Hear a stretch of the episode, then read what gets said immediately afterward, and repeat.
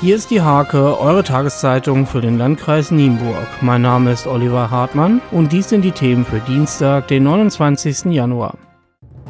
Anita Medrea aus Steierberg und Adrian Juganaru aus Penixil arbeiten bei Wiesenhof in Holte, bis der Schlachthof Ende März schließt. Danach wollen sie am Standort in Lohne bei Fechter weiter für Wiesenhof arbeiten. Der Hake haben sie erzählt, wie sie mit der neuen Situation umgehen.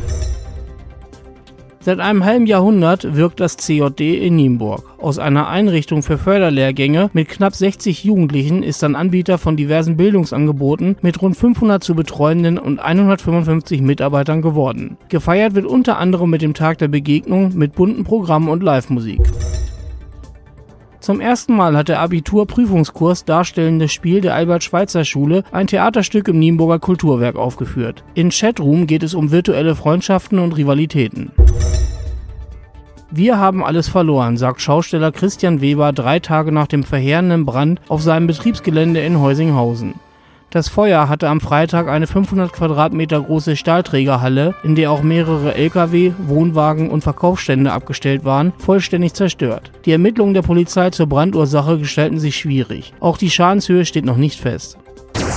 Zum Sport.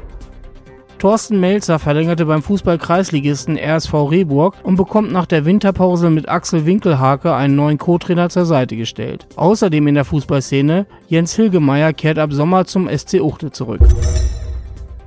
Der dritte Spieltag der Radball-Verbandsliga war für den RV Halle vor heimischem Publikum in der Kreuzkruger Sporthalle eine insgesamt positive Angelegenheit. Die Brüder Yannick und Marvin Kalthofen holten vor der lautstarken Kulisse, unter anderem auch durch den ersten Haller Radball-Fanclub, 8 von 12 Punkten und halten damit Anschluss an die Aufstiegsplätze zur Oberliga.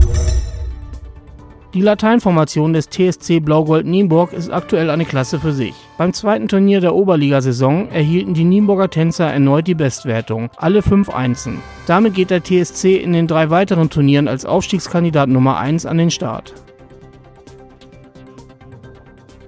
Diese und viele weitere Themen lest ihr in der Hake am Dienstag oder unter www.diehake.de.